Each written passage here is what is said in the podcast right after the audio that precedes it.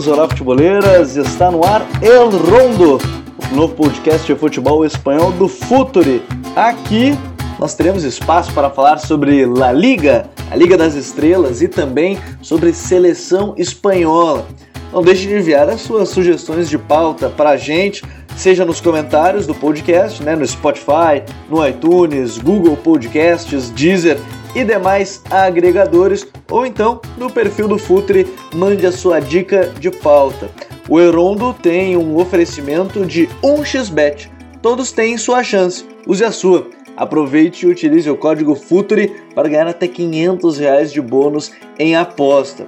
Acesse o site future.com.br e acompanhe as nossas colunas diárias sobre futebol brasileiro, europeu e venha fazer parte do apoia.se Futuri para se tornar um apoiador Silver ou Gold e ter direito a conteúdo exclusivo.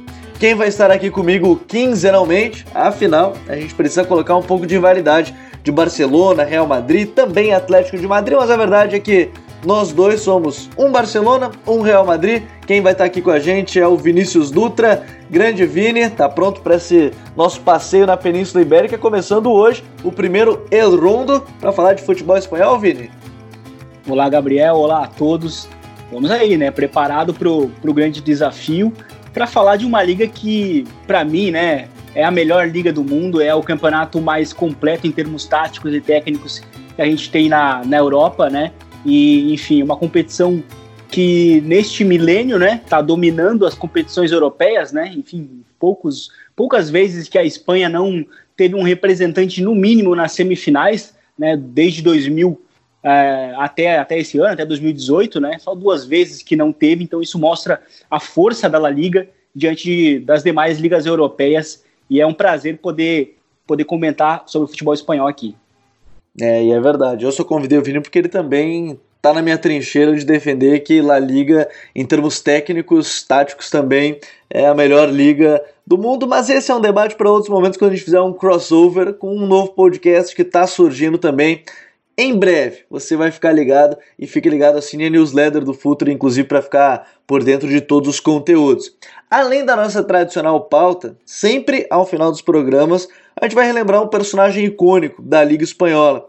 E o personagem de hoje, Vini, ele já foi maior artilheiro da história da liga. Hoje ele é o terceiro nome. Ele já foi esperado por Messi, por Cristiano Ronaldo. Se você que está ouvindo já sabe quem é, deixa nos comentários. E no final do programa a gente vai comentar um pouco mais sobre essa história. Mas dá pra gente colocar umas dicas também pro pessoal, né, Vini? Claro, claro, a gente pode dar umas dicas. Então eu tenho aqui quatro nomes na lista. Né? O primeiro deles é o Raul Gonzalez, Telmo Zarra, o Hugo Sanches e o Alfredo de Stefano. Será que eu ajudei?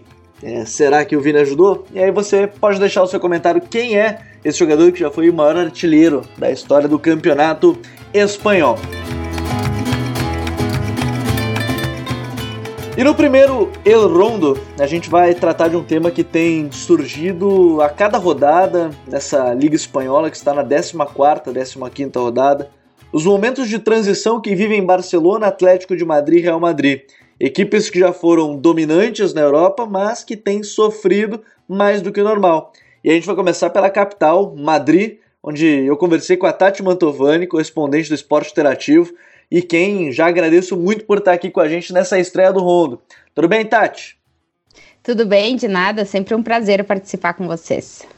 Bom, Tati, vamos começar falando sobre o primo pobre, entre aspas, lá de Madrid. Madrid que de pobre tem pouco, né? é, de pobre tem muito pouco, é, porque numa temporada de muita transição, né? Vendeu o Griezmann, até meio a contragosto, aí trouxe o João Félix, fez diversas contratações e vive um momento de transição, né? Como é que tem sido esse período aí em Madrid, do que você tem acompanhado no time do Simeone?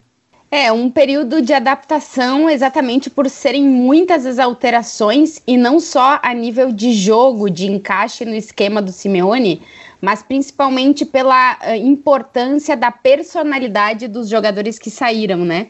A gente tem a saída do Godin, que era o braço do Simeone dentro do campo, ele entendia perfeitamente o que o técnico queria. Há duas temporadas atrás a gente teve a saída do Gabi, que era outro jogador que era o braço do Simeone dentro do campo. Então o Atlético teve oito jogadores novos. É, poucos deles, é, se a gente for olhar, conseguiram chegar e assumir a titularidade. Os dois brasileiros talvez, talvez sejam destaque nesse ponto, porque o Felipe demorou para se encaixar, mas acabou se encaixando. O Renan Lodge é, teve uma, como eu digo, uma masterclass do Simeone no início da temporada e conseguiu se encaixar também é, depois de uma dificuldade de ter mudado de, de país, de futebol, de idioma, de tudo. É, mas o Atlético tá com essa dificuldade exatamente dos jogadores novos conseguirem falar no idioma do Simeone. A gente nota isso dentro de campo. E dos jogadores que ficaram terem que dar esse passo a mais para poder ser a voz do técnico dentro do campo. O Coque o Saul, por exemplo, que são dois jogadores que estão desde o começo e que tem esse DNA do Atlético de Madrid, eles ainda não chegaram no patamar de um Godinho e de um Gabi que sabem exatamente o que o Cholo quer sem o Cholo ter que falar para eles. Então, realmente é um processo de, de, de hum, reformulação, de rejuvenescimento, com jogadores muito bons que chegaram, mas que estão tendo essa dificuldade de encaixar no que o Simeone quer dentro de campo. E a gente vê, né, Tati, é um momento de muita transição nessa equipe do Atlético de Madrid. Do time da temporada passada para esse, são seis mudanças, né? Que a gente vê do time titular, três da defesa, tem dois no meio-campo, mais um no ataque que é Griezmann. É um momento de maior mudança que está vivendo o Simeone, ao que parece, nesse Atlético, né? É, com certeza, por nomes, né? É, por jogadores que chegaram, mas também por o que esse Atlético de Madrid quer fazer a partir de agora, né? Porque o Atlético, aquele é, que era muito sólido defensivamente e que a partir disso construía algo, sempre jogando no contra-ataque, entregando a bola para o adversário, quando tu contrata um cara como o João Félix, tu espera outra coisa desse Atlético. Tu coloca um jogador que tem outra característica dentro do campo. Então o Simeone também vai ter que se adaptar a esse novo Atlético, né?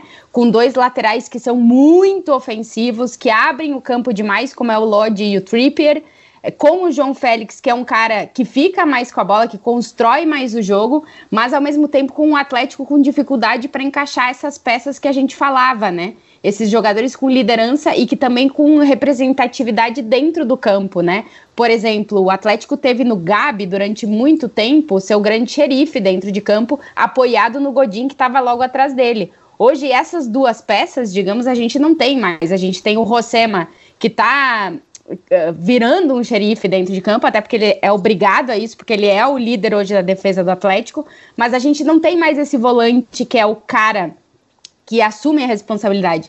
Então a gente está vendo um Atlético passando por uma transformação de elenco e também de forma de jogar, porque o Simeone eu acho que está tentando evoluir um pouco esse Atlético. Continua sendo muito sólido, defensivamente, esse é o objetivo do Simeone, não vai mudar isso nunca, mas talvez ele queira mudar alguma coisa do meio para frente. É aí que entraram essas novas contratações e eu acho que é aí que o Atlético ainda está demorando para se encaixar.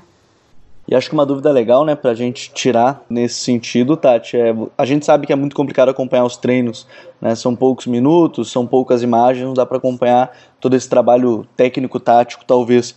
Mas você falava em mudança de estilo, ou de jogar num estilo diferente. O Simeone está fazendo essa mudança pelas peças que ele tem hoje, ele quer ser um time mais ofensivo. O que, que tem acontecido com o Simeone nesse momento? Não, não, ele não quer ser um time mais ofensivo, tá? O Atlético não vai mudar o estilo dele de jogo. Assim, pelo menos não a base. O time vai continuar construindo o jogo dele por uma defesa sólida. O Simeone não abre mão disso.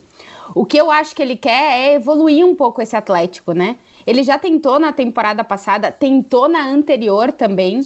Só que ele acaba não encontrando as peças para fazer o que ele quer fazer. E talvez essa peça seja o João Félix. Talvez o Atlético tenha investido no João Félix para ser essa peça de um Atlético que vai continuar com o mesmo estilo. Eu não acredito que ele vai mudar o estilo, mas talvez ele vai evoluir um pouco dentro desse estilo, né? Porque o futebol tá mudando e o Simeone é um cara muito inteligente. Ele tá vendo, por exemplo, um Liverpool que tá conseguindo dominar um Guardiola que antes não acontecia e ele pensa, pô, eu te, a minha base é, é, boa, eu tenho uma defesa boa e vou continuar trabalhando nisso. Mas o que, que eu posso fazer a partir de então para que o meu ataque funcione melhor? Porque o Atlético essa temporada tá com um baita problema de ataque. O Atlético cria ocasiões e não consegue converter em gol.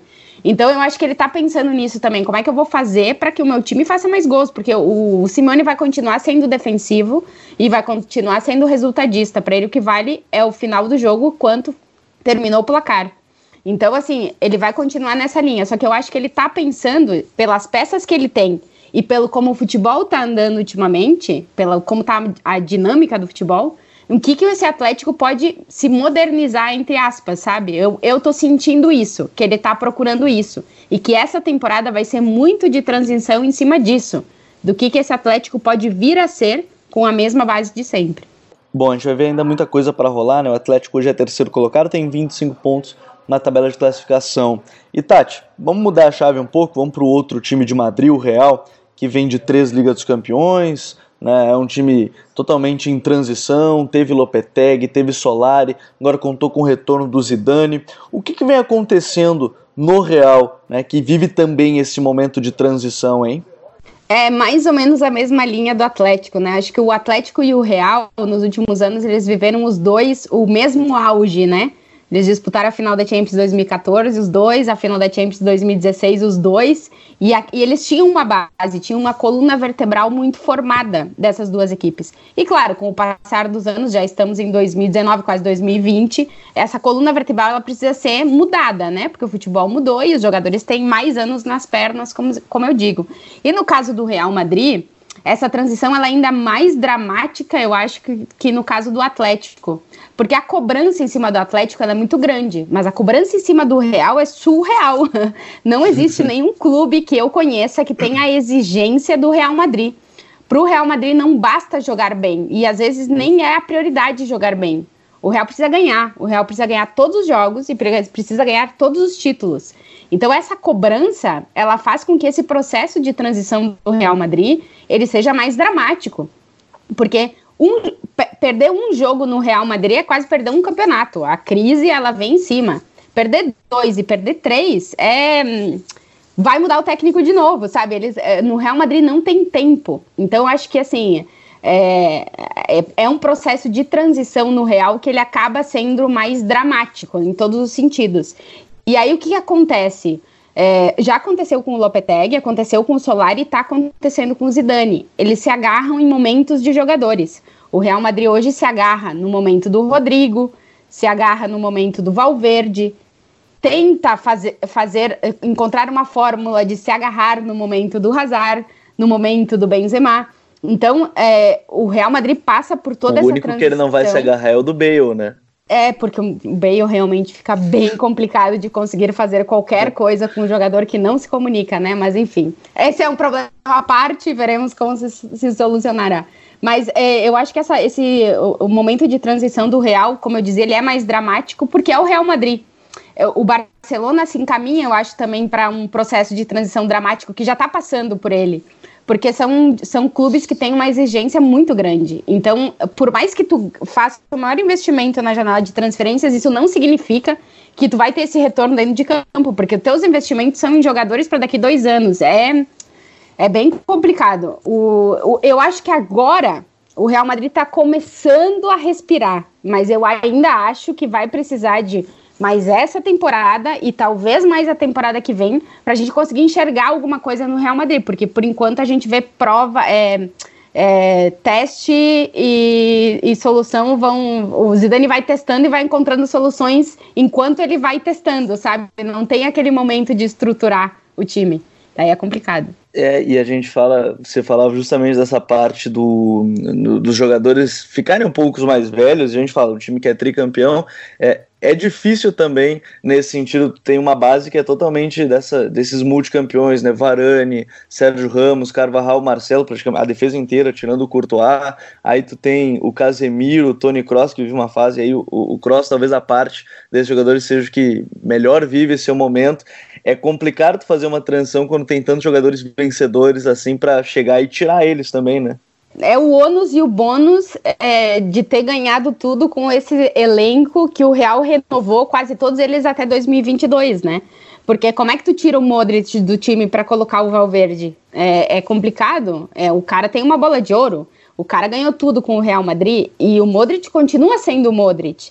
Então, uh, é, é, essa transição no Real, por isso que eu dizia, ela é muito mais dramática que em outros lugares, né? E até também o fator Real Madrid. Mas eu acho que o que se pedia na temporada passada, o que a torcida do Real Madrid pedia na temporada passada, nem era para o time conquistar todos os títulos. Eles tinham até baixado bastante o nível de, de exigência.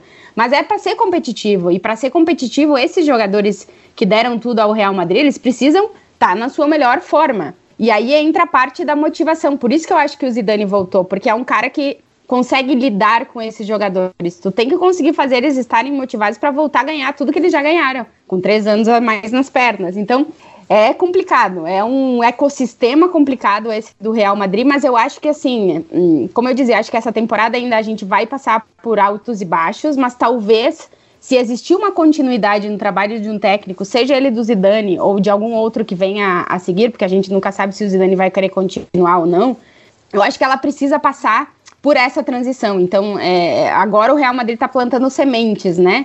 A, gente sabe, por exemplo, é, que o, o, vamos ver o que vai acontecer com o Casemiro, que tem contrato até 2021. Vamos ver se o Real renova. Eu acredito que sim, porque ele continua. Ele e o Varane, por exemplo, são os dois mais jovens do sistema defensivo, entre aspas, do Real Madrid. Que eu acho que são os que vão. Uh, ficar ainda, apesar do Varane já ter dito na temporada passada que ou escutaria propostas, mas vamos ver como é que vai por essa linha. Mas os outros, o Real tá tentando é, ter um cara para fazer sombra para eles. Ele já contratou um Mendy que, em teoria, faz sombra para o Marcelo. Ah, na lateral direita é mais complicado porque o Odriozola não se encaixa na equipe. Tem um Militão que tá faz... que vai, eu acredito que vai fazer sombra para um Ramos e para um Varane. Então é um processo complicado, mas eu acho que o Real Madrid está tentando atravessar essa ponte da melhor forma. Se vai conseguir ou não, aí é outra coisa. É verdade, a gente é um momento totalmente de transição também nesse é. Real Madrid. Bom, Tati, sinta-se em casa, a gente vai é, ainda falar muito sobre futebol espanhol agora com o Rondo, vai falar sobre La Liga, que eu sempre fosse seu defensor, ainda bem que agora tem o podcast sobre futebol espanhol para defender a melhor liga do mundo. Então, obrigado por estar aqui com a gente. De nada, contem sempre com a gente, um abraço e que esse podcast bombe muito, serei uma ouvinte. É, a Tati já foi convocada, também está do nosso lado, falando sobre a melhor liga do mundo, a Liga Espanhola. Agora, Vini, é um momento total de transição né, do Atlético, o, são muitas mudanças do time titular, a gente conversava com a Tati, é justamente isso, são seis peças que mudaram, um time que está atacando diferente. O que, que tem acontecido com esse Atlético de Madrid na tua visão? É, de fato, é um time que está passando por uma, por uma reformulação é, bastante drástica, Primeiro, porque saiu muita gente na temporada passada, como também chegou muita gente. E aí eu acho que a, a, acho que vale destacar uma, algo que eu sempre falo. Né? Mesmo quando chegam poucas peças, principalmente ofensivas, para o Atlético de Madrid, é, nunca é muito fácil, por melhor que essa peça seja, se encaixar no cholismo. É um sistema bastante é, bastante rígido. Então, é, é, nos últimos anos, né, porque o, o Atlético Madrid, Madrid, nos últimos anos, depois de ter se consolidado na Europa como uma, como uma potência e também como um time muito sólido defensivamente, é, ele foi um time que, depois das finais, ou, ou principalmente depois da primeira final com, contra o Real Madrid, lá em 2014, né, em Lisboa, é, foi um time que passou muito pelas questões ofensivas, né, de como o time poderia adicionar peças ofensivas né, no, no, no elenco, no plantel, no, no, sistema de jogo, né? E, e, sempre nunca, nunca foi muito fácil, né? É, para novo, para nova contratação encaixar e conseguir impactar, né? É, o time também perdeu o, o, jogador mais importante nos últimos anos, né? Que era o Antoine Griezmann, né? E isso é, é bem importante porque ele mesmo tinha um impacto muito grande no jogo. É, ele é um jogador que, inclusive, vem da Real Sociedade como um ponta, né? E mas que terminou sendo uma referência jogando por dentro, um cara que conseguia é, encostar, tabelar, enfim, gerar jogo né, num espaço curto também, enfim, e, fu e que funcionava muito bem com os noves, né? Um atacante nove mais fixo que conseguia fazer o pivô. Então, assim, é, um, é uma perda significativa a do Griezmann, seria para quase qualquer time no mundo hoje. E, enfim, chegou muita gente, entre eles o, o, o, João Félix, né, que é um, um, jogador muito novo, não é exatamente o mesmo jogador que, o, que é o Griezmann, né, ou que tinha o mesmo, mesmo papel ali no mesmo no, no sistema. Enfim, ele, ele no início da temporada, né, quando ele estava jogando, antes da lesão, ele era um jogador que ele até estava aparecendo em gols, é, em alguns gols, em outras assistências, mas não necessariamente estava jogando bem. Então era, ele era um desses jogadores que também estava tendo um pouco de dificuldade para assimilar né, o, o cholismo, né? E eu acho que também tem outros casos que, que, que, que, que simbolizam muito isso, que é a questão do Felipe. Ele demorou para estrear no time, o próprio Héctor Herrera demorou a, a estrear pelo, pela, pela, equipe, pela equipe do Atlético de, de Madrid. Enfim, isso só mostra como, como, é, como não é muito fácil né, é, jogar no Atlético de Madrid. O próprio Lemar, né, que já está há mais tempo, é, nunca foi um cara que desatou, né, vamos usar uma expressão espanhola, no Atlético de Madrid. Ele é um cara de muitos altos e baixos, embora eu goste muito dele, inclusive. Né, enfim, é, e é um, Real Madrid, é um Atlético de Madrid atual também cheio de, de dúvidas, né, principalmente em, em, algum, em determinados roles, em determinadas peças, como a, a atual do, do. Né. O Saul, nos últimos anos, era o cara que chegava com muita, com muita potência da segunda linha, né? E era esse jogador que também defensivamente pressionava alto, desarmava, enfim, antecipava. E que nessa temporada ele está jogando mais próximo da base, né? E ele não também não está se destacando nesse sentido, né? Porque o jogador meio-campista que tem gerado muitos é, elogios nessa temporada é o Thomas Partey, né? Que é o cara que que está evoluindo muito no, sobre as mãos do Simeone, mais um jogador que chegou no Atlético de Madrid com outro perfil, mas que se tornou outro nas mãos do Diego Simeone, né? Isso mostra a, a, capacidade que ele tem de trabalhar muito bem os jogadores. Enfim, é, é, é inevitável que o Atlético de Madrid não esteja voando, né? Porque é, são muitas mudanças. A questão das laterais, eu acho que é que ela é bem simbólica nesse sentido, porque os dois laterais são bem diferentes na comparação com os últimos dois anos, né, com os últimos os anteriores. Enfim, o Renan Lodge, é, inclusive, tem jogado muito bem nesse sentido, né? Como um lateral que já recebe numa zona de extremo, né? Então ele está sempre muito bem posicionado no campo. Enfim, são muitas as dúvidas do Atlético de Madrid para essa temporada. Sabe que tem me chamado bastante atenção, Vini. É, você falou do Thomas Partey, acho que para mim um, um, dos principais meio-campistas. E a primeira coisa, acho que a gente pode falar sobre ele é como quebra qualquer paradigma e preconceito, né? Porque muitas pessoas falam, ah, ele é africano, então é um jogador de força física, um, um jogador de ganhar duelos, mas na verdade ele tem dado muita força ofensiva no sentido de saída de bola, sustentação, né? Ele tem ajudado muito nessa quebra de linhas, mas eu quero dizer que talvez um problema seja até mais adiante. Quando a gente fala do João Félix ter, ter jogado pouco, é, a impressão que dá, por exemplo, é que o retorno do Diego Costa, ele queria, é claro que o Cholo queria que ele tivesse um impacto muito maior, mas eu imagino que ele não esperava que fosse ser tão pequeno, né? Porque hoje o Morata tem dado muito mais consistência ao setor, o Angel Correa tem ganhado espaço, né? Jogando, aparecendo como esse segundo atacante, aparecendo atrás do 9 muitas vezes, quando o Cholo não aposta no próprio Diego Costa junto com o Morata, mas é uma equipe que talvez ainda espere, bem como a Tati falou, do João Félix, né? Porque ele foi testado aberto pela direita, foi testado pela esquerda. E o melhor momento dele, apesar de ele ainda ser um jogador total em, em, em evolução, em crescimento, foi atrás de um centroavante. Só que esse centroavante que era para ser o Diego Costa, ele não tem rendido o esperado. E o Morata não é centroavante é, pivô é, e para gerar mais espaço, né? Ele gosta de atacar mais esse espaço. São, são coisas que o Cholo vai ter que resolver também nesse decorrer da temporada. Afinal, ainda tem bastante tempo. Está chegando no final do ano ainda, chegando no meio da temporada, as fases quentes da Liga dos Campeões, elas ainda estão chegando, né?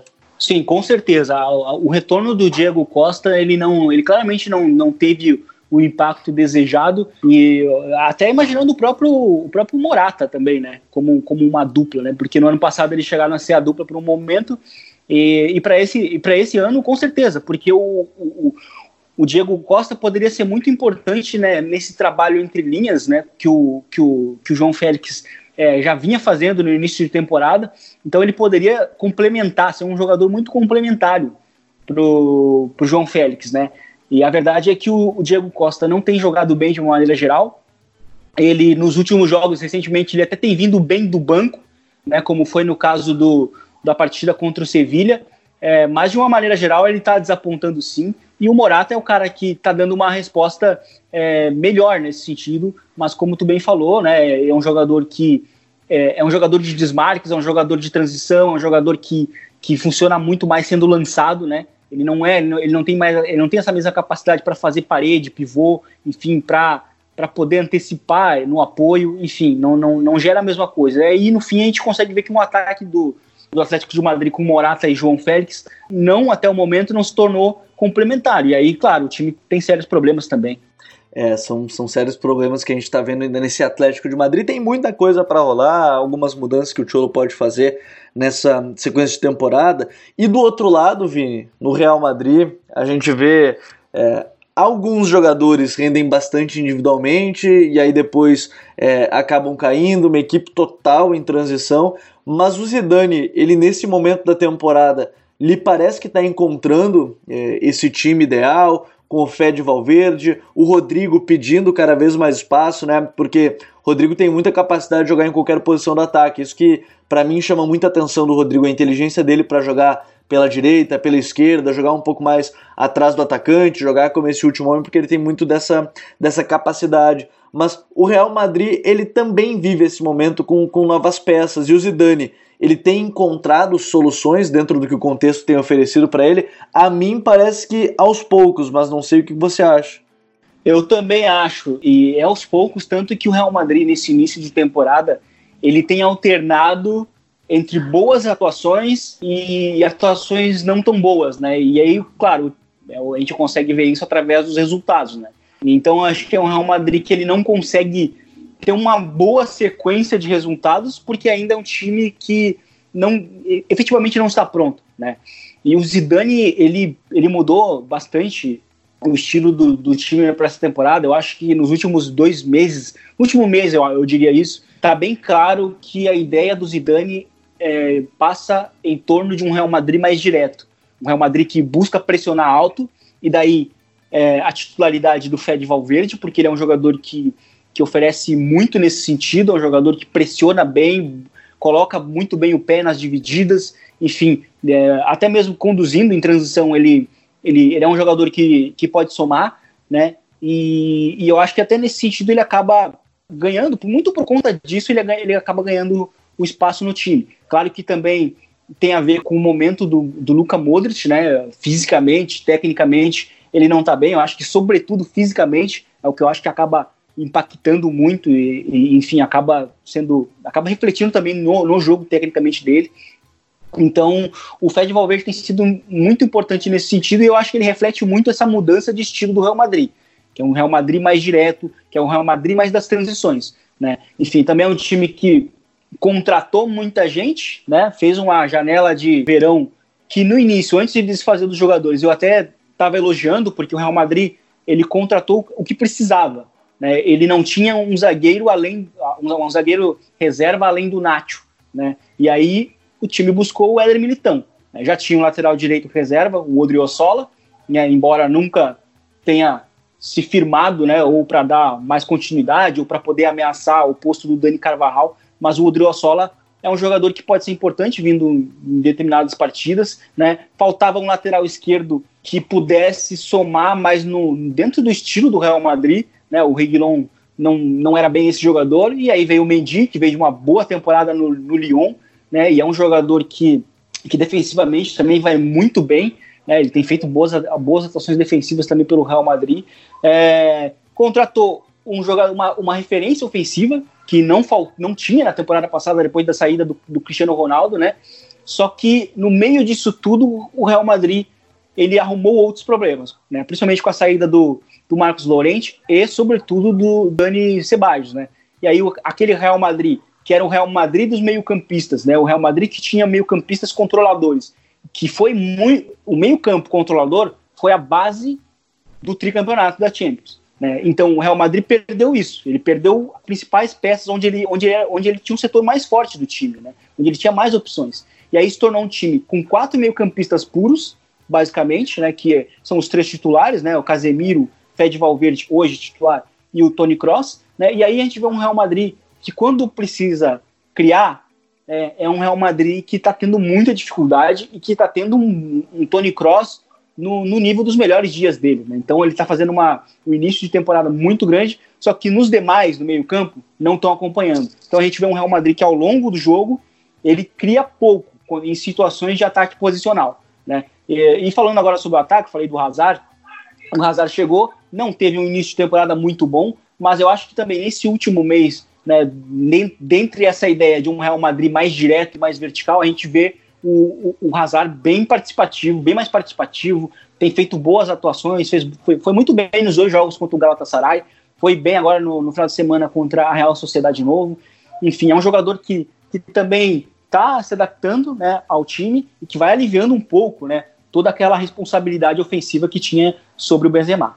É, e ainda para fechar a questão do ataque do Real Madrid, tem o surgimento de fato do Rodrigo, né, que é uma, é uma grata surpresa, né, não se imaginava que ele fosse ganhar tantos minutos assim como um titular na equipe do Real Madrid, principalmente logo nesse início. É, e como tu bem citou, né, ele é um jogador mais versátil na comparação com o próprio Vinícius Júnior, né, que é um, jogador que é, na temporada passada com o Solari é, basicamente só se destacou jogando na esquerda, né, onde é a posição do, do Eden Hazard, e, e, o, e o Rodrigo ele tem essa capacidade para jogar nas, nos dois lados, e ele é um jogador que, que, que, tem, que tem jogado muito bem, e é importante ele jogar na direita, porque é um setor né, que eu acho que já desde o início da temporada, da, do início dessa temporada, era um setor que o Real Madrid ia ter que cuidar, olhar com muito carinho e que e ali ia, surgir um outro problema, porque o, o Bale já veio para esse início de temporada bem desacreditado. Aí ele fez aquele bom início, né? Onde ele, onde ele participou muito dos gols do Real Madrid, foi decisivo em, naqueles jogos iniciais, né? E aí, nas últimas semanas, teve toda aquela polêmica, né, da bandeira lá, né, na, na classificação da, de Gales, né? E aí, enfim, claramente aquilo ali acabou é, com o clima dele dentro do clube né? Eu acho que o Bale, inclusive, no Real Madrid, embora eu acho que eu sempre ressalto isso, a importância dele nos últimos títulos do Real Madrid, ela é bem importante. É um jogador que, que eu até comentava, sempre comentava, comentava contigo, comentava com muita gente, que, é um jogador, que era um jogador muito pouco valorizado por tudo que ele fez, porque ele foi sempre muito importante. Ele foi ao lado do Di Maria, por exemplo, na final né, de La Décima, lá em Lisboa, ele foi o melhor jogador da final. Né? Ele foi importantíssimo naquela final contra o Barcelona também, na Copa do Rei de 2014. Enfim, é, foi importante na campanha do primeiro título do tricampeonato. Então ele foi, inclusive, do trio BBC o mais decisivo, né? mais até mesmo que Cristiano Ronaldo e Benzema, né? ao longo do, de toda a campanha. Né? Enfim, ele sempre foi muito importante. Na última final, claro, ele fez, fez aquele golaço de bicicleta, depois fez, fez o último e o terceiro gol né? no, na, na falha do Carlos, mas é um jogador que sempre foi muito pouco valorizado como um jogador de fato que importante que é, mas que também tem uma relação muito estranha, né? É, sempre se falou que o Bale é um jogador muito quieto, que está todo esse tempo no, no Real Madrid e, e, ainda não fala espanhol, então por conta disso ele a, a, relação com as pessoas dentro do clube não é das melhores, né? Ele nunca é muito próximo e enfim os últimos acontecimentos é, sempre estão deixando aquela aquela carinha de fim de ciclo para o Bale. E eu acho que essa polêmica aí da bandeira, eu acho que ela foi crucial e é muito difícil que ele permaneça no clube, né? E aí eu acho que o surgimento é, do Rodrigo, claro, muito novo, e aí eu acho que a gente não tem que depositar o Real Madrid, sobretudo, né, pelo tamanho todo e pela, pelo nível de, de cobrança, não, não deve depositar a esperança num jogador tão novo assim, mas eu acho que ele é, tem sido bem importante para complementar esse trio é, principalmente por essa capacidade para poder jogar nos dois lados. E é um jogador que tem tomado boas decisões, né? Com a bola, sabe, tá, tá sabendo sol, saber soltar a bola, tá sabendo se apresentar, tá, tá, tá, tá oferecendo bons movimentos. Isso é bem importante para o Zidane, numa posição em que, é, né, enfim, não, não tinha, não tinha um, um dono claro. O Vinícius Júnior, quando foi utilizado ali, não foi bem. O Lucas Vasquez não tem o nível, enfim, e até mesmo o Ramos Rodrigues não é um jogador capaz de jogar aberto para poder decidir naquele sentido. Então acho que o surgimento do Rodrigo é bem importante. Gales, Golfe e Real Madrid. Para quem não viu, procure a faixa de Gareth Bale depois da classificação do país de Gales para a Eurocopa. Mas, Vini, eu quero adiantar um pouco mais porque a gente tem que falar desses três grandes que vivem um momento de transição e vamos mudar de cidade, vamos sair de Madrid, vamos até Barcelona, onde Ernesto Valverde tem sofrido algumas críticas. O Griezmann ainda não se encontrou e, apesar disso, o time é líder da liga. E aí eu conversei com um grande amigo nosso, Marcelo Beckler, que é correspondente do Esporte Interativo em Barcelona, que, salvo engano, se a minha memória não me, não me trai, é a primeira vez que ele participa com a gente. Grande Beckler, tudo certo? Tudo bem, Gabriel? Não, não te traio. É a primeira vez é, ou, é, participando porque consumo, escuto bastante, vejo muita live de vocês no, no YouTube, debatendo os mais variados temas e sou um consumidor de vocês, mas participando, falando também, é a minha primeira. Então tá tudo certo pra gente falar um pouco hoje sobre Barcelona. Só que que momento pro Barcelona, né? Porque já viu o rival ganhar três Champions seguidos agora recentemente. E agora vive um momento. É, teve a remontada da Roma, teve a remontada do Liverpool. Um momento de muita transição que vive, pelo menos do que a gente acompanha, é, e você mais de perto ainda, né, Beckler? Um momento de total transição desse Barcelona em peças, jogadores. Como é que tem sido esses últimos anos por aí em Barcelona? Pois é, eu tô aqui há cinco anos e, e é estranho mesmo, né? Porque ao mesmo tempo que o Barcelona domina amplamente o, o campeonato local, a, a, liga, ganhou 8 de 11, é, no cenário europeu não vem conseguindo. Por um lado aqui, se, se pensa que você está desperdiçando os últimos anos do Messi e que o Barcelona tinha que ter ganhado mais ligas dos campeões, até acho que por merecimento uma ou outra realmente o Barcelona poderia ter a mais, Agora, e que o Real Madrid talvez deveria ter menos do que essas quatro das últimas cinco que ele conseguiu ganhar, talvez nem todas ele tenha, tenha tido mérito suficiente, tenha sido o melhor time da competição e tal para ganhá-las. Mas, por outro lado, o Barcelona vem conseguindo esse, esse domínio local e com muitas goleadas em cima do próprio Real Madrid, né? É, o que eu acho mais paradoxal de tudo é isso. O Barcelona, nesse período que o Real Madrid ganhou tanto, fez 4 a 0 no Bernabéu, fez 3 a 0 no Bernabéu duas vezes, fez 5 a 1 no Camp Nou, é, e o Real Madrid empilhando Ligas dos Campeões. Para você ter uma ideia, se a gente for trocar de comparação, desde que o Simeone chegou no Atlético de Madrid, eu acho que são quase 30 jogos contra o Barcelona e ganhou duas. As duas que eliminaram o Barcelona em Liga dos Campeões também. Então, enfim, alguma coisa não encaixou durante um período muito grande, mas agora a gente sabe muito bem. O Barcelona está jogando mal. Se continuar jogando mal assim, é simplesmente uma questão de tempo para os fracassos virem e ficar muito mais fácil de explicar.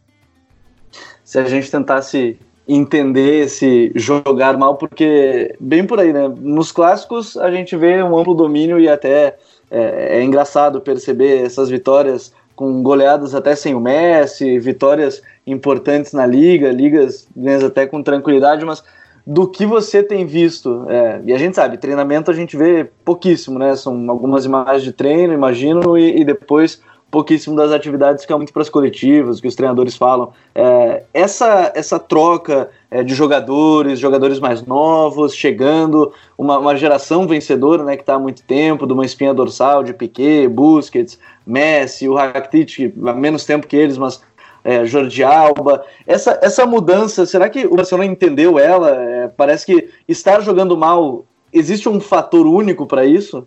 Não, eu também não sei se é, são exatamente as mudanças. Uma muito claramente a entrada do Griezmann, que ainda não encaixou, e é um jogador que se deposita muita, muita, esper, é, muita esperança nele, muita expectativa.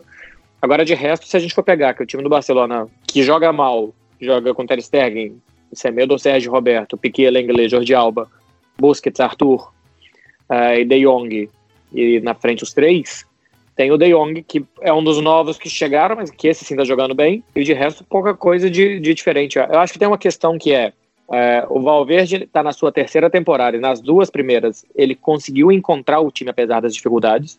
A da primeira temporada era muito evidente. Sai o Neymar e não chega ninguém, porque o Dembélé chega e se machuca e fica fora quatro meses.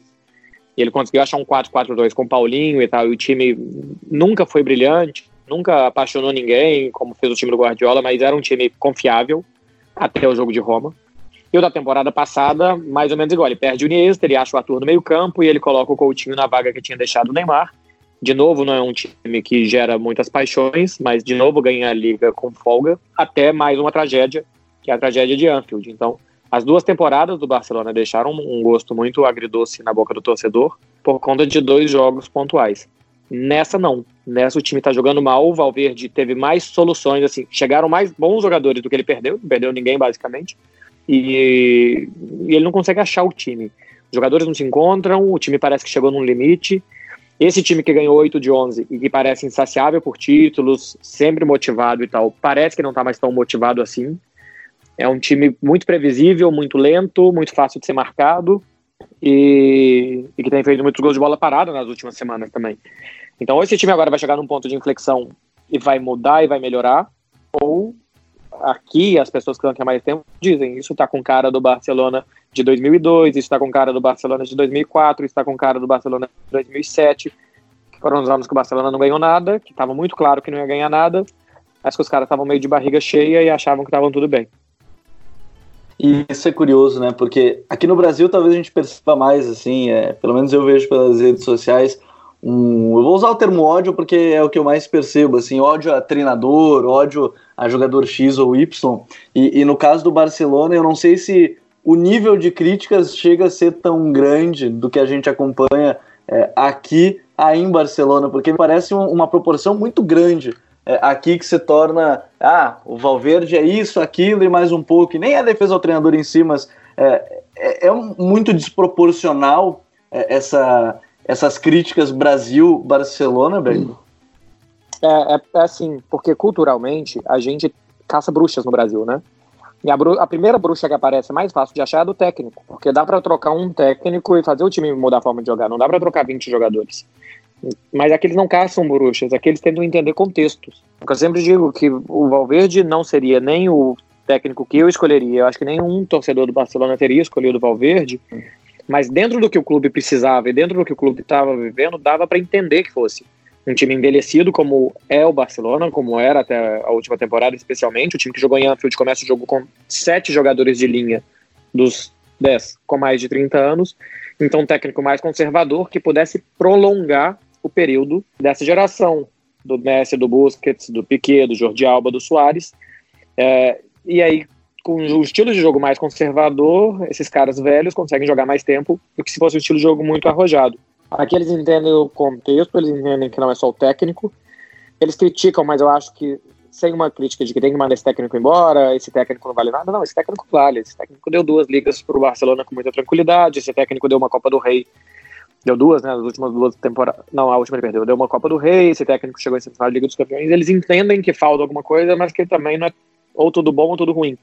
E outra coisa, que eles viveram mais fases ruins do Barcelona. Então eles sabem que as fases ruins aqui não se resumem ao técnico. Tem coisa dentro do vestiário que o jogador se acomoda, tem coisa que o jogador começa a mandar demais no clube, a diretoria também parece um tanto quanto perdida no seu planejamento de futebol. Então, acho que aqui eles, como eles se preocupam mais em entender o jogo, é, eles não caçam tanta bruxa e não acham um culpado tão óbvio, tão fácil, e que eu tenho certeza absoluta que se simplesmente troca o Valverde e coloca outro, o problema não se resolve. Bom, tá pronto para ser chamado já de defensor do Valverde, né? Depois que o pessoal estiver ouvindo. Já sabe disso, né? Exatamente. Se, vo se você não quer que o Valverde seja crucificado de cabeça para baixo, é porque você passa pano. É verdade, algo que talvez a gente vai escutar e vai estar nos comentários aqui do, desse primeiro episódio, falando sobre essa transição dos grandes. Agora, falando dentro de campo, né, é, é uma equipe que traz pouca confiança, talvez. A remontada da home do Liverpool a gente nem precisa falar. O Beckler estava trabalhando, ele ficou provavelmente depois um pouco mais indignado, vendo talvez o, o VT e tudo mais. Naquele momento, é difícil entender, né? Porque é um time que faz 3 a 0 no Liverpool, por exemplo, depois toma 4 sem nenhuma explicação tão lógica do, do jogo. É, é uma equipe pouquíssimo confiável, talvez, hoje para esses jogos maiores. Me parece, pelo menos, dá essa impressão, Beckler. É, hoje, eu diria que para os jogos maiores e para os jogos não maiores. O Barcelona, tá, nesse momento, tem dificuldade contra todo mundo e eu, eu acredito e eu sinto que o jogo de Liverpool ainda não acabou. Esse time ainda não levantou a cabeça desde então. Esse time continua com uma uma síndrome de falta de confiança muito grande. É, o que acontece em Liverpool depois do que tinha acontecido em Roma é quase que inacreditável. O Liverpool ainda jogava sem Salah e sem o Firmino, sem dois dos seus três atacantes, conseguiu fazer quatro gols. É, um, é uma falta de intensidade é, do time durante o jogo. O Barcelona claramente se sente muito mais confortável em jogos menos intensos. Teve um dos jogos da Liga dos Campeões, se eu não me engano, contra o Manchester United, que o Messi disse depois do jogo no Camp Nou, o Barcelona tinha vencido o Manchester United, acho que 3 a 0 e o Liverpool também, né? E ele falou: a gente não pode entrar na correria deles, a gente tem que fazer o nosso jogo. E é bem isso, o Barcelona não se sente confortável contra time intenso demais. Ele quer baixar a rotação do jogo, ele quer jogar devagar, ele quer que esteja tudo controlado com a bola no pé dele e tal. Nisso que a gente dizia antes do Valverde controlar uh, os jogadores mais velhos no estilo de jogo que seja favorável a eles quando encaixa o jogo do outro time, quando o jogo vira uma correria, fica intenso demais, que é o que o Liverpool mais gosta, é, fica mais propício ao Liverpool. Daí sai quatro gols. Eu acho que tem também um fator psicológico muito grande de que o Barcelona via o que tinha acontecido em Roma, o que ia acontecer de novo, e o que que isso ia acarretar de novo. E aí é incrível como é que jogadores tão experientes se bloqueiam em um momento que eles deviam estar preparados porque tinham vivido um ano antes. Porque ao que parece, é, e acompanhando esse dia a dia por aí, essa transição, ao que parece, ela vai ser ainda meio lenta, né? Porque entrou o Griezmann, ainda precisando se encaixar. É, o De Jong, bem como você falou, é, é o jogador que entrou, encaixou e, está jogando bem. O Arthur, ele surge naquele jogo contra o Tottenham, bem pra caramba, faz uma baita temporada, chega à reta final, é, é tá, o Vidal acaba tomando conta da posição. Nessa temporada, o Vidal tem aparecido até às vezes no lugar do Busquets, o Arthur não tem aparecido tanto. É uma transição que, que ao que parece de longe, assim, vai ser muito lenta ainda, vai ser gradual e, e talvez ninguém esteja tão preocupado com isso, talvez só se mudarem, se chegar uma nova eleição e mudança de, de diretiva, talvez seja por aí, porque ao que parece é uma mudança bem lenta, né? É, é lenta porque tem pouquíssima autocrítica. É, a, a, eleição é só 2021 e a, até lá essa diretoria vai manter o mesmo tom que ela sempre manteve. A questão é que do técnico, dos jogadores, há pouco autocrítica, há pouco trabalho, ao que parece, para mudar. A gente vê que o Barcelona tem tido bastante dias de folga, mais do que nas últimas temporadas. Os jogadores parecem mais preocupados em, em satisfazer a sua família e os seus interesses pessoais e profissionais, o que, por exemplo, bastante envolvido nos seus negócios. O Messi e o Soares têm dado muitas entrevistas dizendo da importância que é Barcelona para a família deles. Eles me parecem claramente numa fase de que o, pessoal está em cima do profissional, que é ótimo para a vida pessoal deles, o que não é tão ótimo assim para o Barcelona. E, e, é um grupo que, que parece que se espremeu até a última gota dele já, é, mas que esse grupo quer continuar. Então a gente chega agora num momento que a gente vai ter cinco jogos até o, o final do mês de dezembro, que são o jogo contra o Borussia Dortmund, é, o jogo com a Inter de Milão, Atlético de Madrid, Real Sociedade e Real Madrid, que nesses cinco jogos, ou o time vai ter o clique, que foi contra o Tottenham, esse jogo que o Arthur apareceu na temporada passada, e a partir dali é um ponto de inflexão e as coisas vão melhorar, ou vai acontecer um grande desastre, Barcelona ficar fora da próxima fase da Liga dos Campeões, passar muito no aperto, perder esses três jogos importantes do Campeonato Espanhol. E aí eu acho que sim pode ter uma mudança técnica. Nesse momento não tem nada que faça parecer que vai ter. Mas se as coisas vão muito mal nesses cinco jogos, pode pode ter alguma mudança de, de comando técnico e as coisas mudarem. Se não, a gente está vivendo um, um mar muito calmo. E, e, e tem um, uma música aqui catalão, um provérbio catalão que é, é, em mar calmo todo mundo é bom marinheiro. Então, assim, no mar calmo, enquanto o time for líder da liga, enquanto estiver vivo na Liga dos Campeões, vai parecer que está tudo bem, até que o mar vai se colocar um pouco mais revolto e vai, vai expor o time, que pode ser nesses cinco jogos. Se a gente falasse dentro de campo ainda, Beckler, é, Teria alguma mudança mais clara que você vê que teria que ser feita nesse time? A gente já falou tanto da intensidade, mas em peças, porque elenco hoje não dá para dizer que não tem. É, talvez temporada passada também não desse para dizer isso, mas essa temporada ainda chegaram mais jogadores, backup para o Alba, chegou o Frank De Jong, chegou o Griezmann.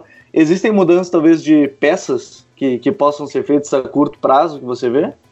Não, eu, eu não acredito. É, eu, eu acho que o Lenglet, por exemplo, faz uma temporada abaixo os últimos jogos dele não estão sendo bons. Eu acho que se o Titi tiver condição de jogar, tem que ser a dupla do Piquet. É, os laterais, Sérgio Roberto e Semedo, o melhor sempre é o que não está jogando. Quando joga o Semedo, bom é o Sérgio Roberto. Quando joga o Sérgio Roberto, melhor é o Semedo. Na esquerda, o Jordi Alba. Eu acho que ainda o, ainda dá para manter Busquets e quando ele não está se nota bastante. Então, Busquets, De Jong e Arthur. Acho que é o trio de meio-campistas que, que todo mundo entende que é o ideal. Embora também entendo que se o Barcelona hoje fosse jogar em, em Anfield de novo, de novo o Vidal estaria, estaria em cima do Arthur, é, estaria com vantagem sobre o brasileiro pela intensidade que ele coloca, e isso é o único jogador que coloca. E na frente, Messi, Soares e Griezmann. A questão é que eles precisam funcionar. O Neymar custou a funcionar aqui. Não sei se, se o nosso ouvinte vai lembrar, Neymar chegou a jogar um clássico no Santiago Bernabéu como ponta direita, porque ele não estava uhum. funcionando na esquerda é, é, o Tata Martino, naquela oportunidade, colocou o Iniesta aberto pela esquerda. Se eu não me engano, o meio-campo era Busquets, Fábrica, Fábricas e Chave. E o Neymar jogou aberto na direita, Messi e Iniesta. Na primeira temporada, o Neymar teve 15 gols em 40 jogos, uma média de um gol a cada três jogos. Ele sempre foi um jogador que fez muitos gols. O Soares também foi pegar no tranco em janeiro, porque o Messi falou: fica de 9 e eu vou para a ponta de novo. Porque o Messi já vinha jogando algumas temporadas como falso 9.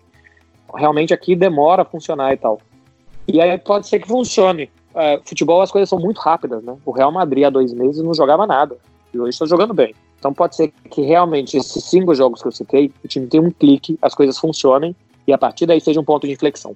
A temporada se decide a partir de fevereiro, a partir das oitavas de final da Liga dos Campeões, uma, uma vez que você esteja nelas, então se aconteça um desastre.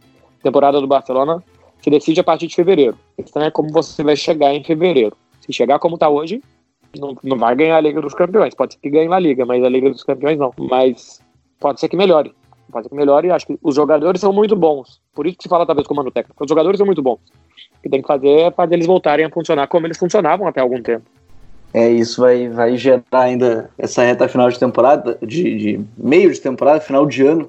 Na verdade, tem muita coisa para rolar e o Barcelona ainda segue na liderança. Mas, Beckler, o negócio é o seguinte: sabe que esse podcast também traz um pouco de tranquilidade. E eu só te convidei a perguntar: o Neymar vem, o torcedor tá desesperado. Brincadeiras à parte. Eu, eu acho que ele vai vir, viu? Só pra. Sempre que me pergunta, eu rio. É... Normalmente eu penso mal da, aquele, da pessoa. Aquela tensão, né? Porque eu não aguento mais responder essa pergunta mas pelas atitudes que ele continua tendo no Paris Saint-Germain, pelas declarações recentes do Abidal por aqui, com o secretário técnico, ele deu algumas entrevistas, porque a FIFA vai colocar um preço nele no ano que vem, que até então não tinha, e agora tem uma prerrogativa da FIFA que coloca o preço no jogador depois de três anos, quando não tem cláusula rescisória. É, eu acho que o Barcelona vai fazer o um esforço para trazer. É, então vocês estão curiosos, é, a gente faz essa brincadeira, porque realmente o Beckler, eu vejo qualquer tweet, tem a pergunta, e o Neymar, vem ou não vem? E aí ele tem que ficar respondendo ou não, né? Porque senão todo dia o cara perguntando se vem ou não vem esse Neymar ou não e tudo mais. É, e, uma... e, é incrível, que é, que, é, que é primeiro perguntando se o Neymar vem, depois mandando o Valverde sair. Então, eu tenho ou, ou, duas, ou eu tweeto e não olho, ou eu não eu paro de twittar as coisas para parar de, de, de, ser tão monotemático no, no que me vem de volta. É, tem a ordem das perguntas. Bom, Beckler, é, é, o primeiro convite que a gente fez, é o primeiro episódio que a gente está fazendo do Rondo aqui, na, aqui no nosso no Futre, no, nos podcasts, mas seja sempre bem-vindo, você é um da casa, já falou que estava sempre acompanhando, mas é, se, seja sempre bem-vindo aqui, ainda mais que agora vou poder defender bastante o melhor campeonato do mundo, azar da Premier League, azar do, da Bundesliga, do Caute, eu falei isso para Tati também, a gente vai defender aqui o campeonato espanhol e azar dos outros. É, não tem nenhuma dúvida que, que é o melhor também. A Premier League é mais equilibrada, talvez, das grandes ligas. Agora, pega o que fizeram Barcelona, Real Madrid, Atlético de Madrid, Sevilha nos últimos 15 anos, nos últimos 20 anos, para a gente pegar esse século, e não tem nenhuma dúvida que o campeonato de times que mais chegaram em finais, que mais chegaram em semifinais, que mais ganharam títulos, que mais tiveram bola de ouro é o campeonato espanhol. Não é um campeonato de dois, nem muito menos. Obrigado, Gabriel, pelo convite. É, mais sucesso, parabéns para você do Futuri, porque faz um grande trabalho e é bom ver o projeto crescer. Marcelo Beckler é outro que está no nosso lado, falando sobre campeonato espanhol, sobre a melhor liga do mundo, Vini. E um Barcelona que o Beckler até falou sobre muitos gols de bola parada. O dado do Mr. Chip, enquanto a gente grava esse podcast, né, dia 25 de novembro, é que nos últimos sete gols do Barcelona, seis foram de bola parada. Dois de falta, é, sendo dois de pênalti também, e aí além de cobranças de falta, cruzamento para área e cobrança de escanteio, dois de falta direta, dois de pênalti, cobrança para área e cobrança de escanteio, e apenas um de, de bola rolando. Um Barcelona que cada vez mais passa menos confiança, um Barcelona que tem sofrido muito na lateral direita, tem sofrido com encaixes no ataque mesmo, né? Ansu Fati surgiu no momento onde não tinha Messi, o Griezmann não se encaixa naquele lado esquerdo desde a partida de estreia contra o Bilbao, quando ele estava preso pelo lado esquerdo, ganhou um pouco mais de liberdade. O Soares sem tanta mobilidade como a gente estava acostumado a ver ele por muito tempo. Um Barcelona que sofre e é um Barcelona que vive a transição com jovens. Frank de Jong, o Griezmann entrando também, não sendo jovem, mas entrando na equipe como sofre esse Barcelona atual, né, sem encontrar um modelo de jogo, talvez, é, do que a gente já viu do Valverde mesmo na primeira temporada dele, né, Vini? Sim, é um, é um Barcelona que também ele tá. Ele. Não, a gente não consegue ver um rumo pro Barcelona, né? Do, do Ernesto Valverde. É um time que não tem uma, uma identidade, porque a gente estava falando do, do, do Real Madrid, mas pelo menos a gente conseguiu encontrar um padrão pro Real Madrid mesmo que seja muito raso pro nível Real Madrid, é, é, um, é um padrão que o Zidane encontrou para esse momento da temporada. E, e, o Barcelona, ele é um time que ele, ano após ano, ele tá cada vez mais dependente do, do Messi, né? E, e, agora tem essa questão da, das bolas paradas, inclusive no jogo contra o Celta. É, cada falta próxima da área, ela, ela era inclusive é, comemorada como já fosse um pênalti, né? Porque o Messi é um jogador que tem, é muito perigoso na bola parada. Enfim, ele gerou o gol de empate, né? No, no final de semana agora, também a partir de uma bola parada. Enfim, e eu acho que a bola parada ela representa muito a limitação do jogo do Barcelona o, o, o, hoje em dia. É um time que está com muita dificuldade para poder gerar jogo, para poder produzir, até mesmo contra um adversário muito recuado, como foi o, a equipe do, do Leganês. Né? O Leganês, boa, é claro que ele no final de semana ele, ele acabou é, alternando as zonas de pressão. Né? Hora era uma pressão alta, hora era uma pressão média, mas 80% do jogo era um time que estava defendendo a sua área. Estava né? de defendendo é, a 80 metros do gol do, do Ter Stegen. Né? Então, assim, é, e mesmo assim, a gente viu um Barcelona com muita dificuldade para poder conectar o jogo entre linhas. Então, a gente viu o que, que a gente viu? Muito o Messi muito próximo do Busquets, da zona do Busquets e do Frank de Jong, ou seja, da, meio, da zona de meio-campistas, para poder receber a bola e fazer, e fazer o time funcionar. Então é um time que tem problemas estru estruturais muito grandes, né, para um time que, que, é conhecido, que se, se, caracterizou nos últimos anos, ou, né, como um, o grande time que trabalha muito bem, sobretudo em, em questão de jogo de posição, né, que trabalha bem tra propondo o jogo, e a gente vê, um, um, na verdade, um time que muito perdido. Eu não, eu não consigo encontrar um rumo para o Barcelona. Fora que em determinados jogos, principalmente jogos grandes, a gente vê o Ernesto Valverde é, matar, entre aspas, o futebol do time com algumas alterações. Eu acho que até na, na, naquela épica virada do, do Liverpool né, sobre o Barcelona, isso ficou bem claro, sabe? Ele, ele tirou o, o Arthur Vidal, no, que era um, um jogador que estava bem na partida, né? E aí o time piorou, piorou mais ainda, sabe? Ele, além do Messi, que estava naquele jogo, né, que estava bem, o Arthur Vidal. E aí ele faz essa alteração. Então, assim, a gestão de campo do próprio Ernesto Valverde ela não é boa. Né? Ah, no Atlético Bilbao, ele se notabilizou por ser aquele time da pressão alta, né? intensa, pressão alta que marcava muito a diferença da, da Espanha, sobretudo contra o próprio Barcelona, eu ou o Real Madrid. Então nunca era muito não era fácil eh, enfrentar o Bilbao do Valverde. E, e, no Barcelona a gente não vê nem perto disso. A gente viu nesse início de temporada, quando o Messi não jogou, é, a gente viu sim uma intenção muito forte né, do Barcelona em termos de pressão alta, e aí é óbvio por, por uma questão uma questão óbvia, o time tinha mais, uh, mais capacidade física para exercer, mas mesmo assim a gente não, eu, eu não, a gente não consegue encontrar uma identidade do Barcelona com sem a bola. Né? Então a gente vê um time muito dependente do Messi e agora, sobretudo, também da bola parada. Eu acho que isso reflete muito a dificuldade e a limitação que o Barcelona tem para poder gerar jogo com a bola rolando. É, e é um contexto bem curioso mesmo que gera esse, esse time do Barcelona, bem como o Beckler também falou sobre os jogadores estarem contentes dentro é, do vestiário em si, fora dele é, talvez até nem se preocupem tanto nesse sentido, mas o Valverde gere bem dentro do vestiário e fora dele está tendo é, alguns desses problemas, mas a gente sabe que enquanto esse elenco também é, preferir o treinador, pode ser que ele vá permanecer até aí não se sabe até qual período, quando vai surgir essa autocrítica. Bem curioso também, porque bem como o Vini disse, o, o, Messi ele recua muito na zona dos volantes e a gente por muitos momentos quando o Barcelona anunciou o Frank de Jong, a gente falava, ó, agora o Messi não vai ter que recuar. Agora tu vai ter o Arthur e o Frank para levar a bola até ele, ele vai estar tá próximo da zona de definição.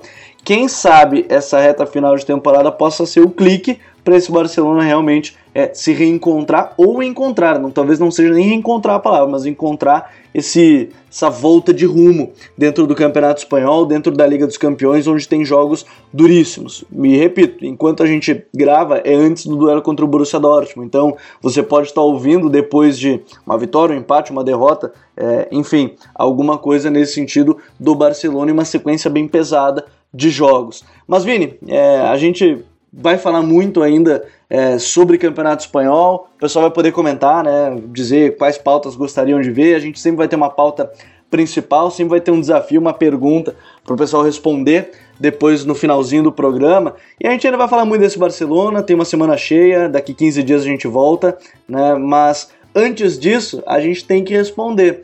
Eu fiz uma pergunta logo no início do programa, que era esse cara, esse personagem histórico da liga, ele que foi o maior artilheiro e foi ultrapassado por Lionel Messi lá em 2014, num hat-trick contra a equipe do Sevilha. E logo depois foi ultrapassado por Cristiano Ronaldo. Conta pra gente sobre quem é esse cara que você colocou quatro nomes: Raul Gonzalez, Telmo Zarra, Hugo Sanz e Alfredo Di Stefano. Conta pra gente quem é esse cara que era o artilheiro da Liga Espanhola. Então, ele jogou por um time que tá bem, né? Fez, tá fazendo um bom início de temporada, né? Que é o Atlético Bilbao, né? E é, e é o Telmo Zarra, né? Grande ídolo do, da equipe, foi campeão é, nacional na temporada 42-43, né? Então ele participou de um dos títulos do Atlético, do Atlético Bilbao. E, enfim, e ele jogou na, equi na equipe entre 1940 e 1955. Marcou 251 gols em, em 277 jogos. Né? Ele teve uma média de, de 0,91 gol por jogo, né? quase, uma, quase um gol por jogo.